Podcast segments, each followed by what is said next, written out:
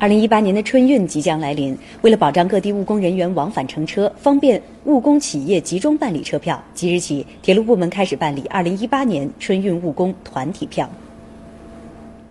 团体票优先重点保障始发日期在二零一八年二月一号到三月十二号的增开列车车票。有需求的用工企业可于即日起至十二月二十八号，携带加盖公章并签字的订票协议两份、营业执照副本原件及复印件、经办人二代身份证原件复印件，并提供手机号码和电子邮箱，到各地火车站的务工人员团体票窗口进行资质审核。资质审核通过后，铁路部门将为企业提供授权证书，企业可通过指定网站提报订票需求，查询配票结果，选择付款方式。北京地区选择窗口支付的，需于一月七号二十三点取票；选择网上支付的，可于开车前凭二代身份证换取车票。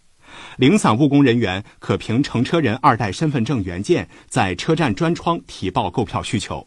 能预约到春运期间的车票，对于我们企业来说非常方便，而且手续也非常简单。那以前车票特别紧，啊也不好买。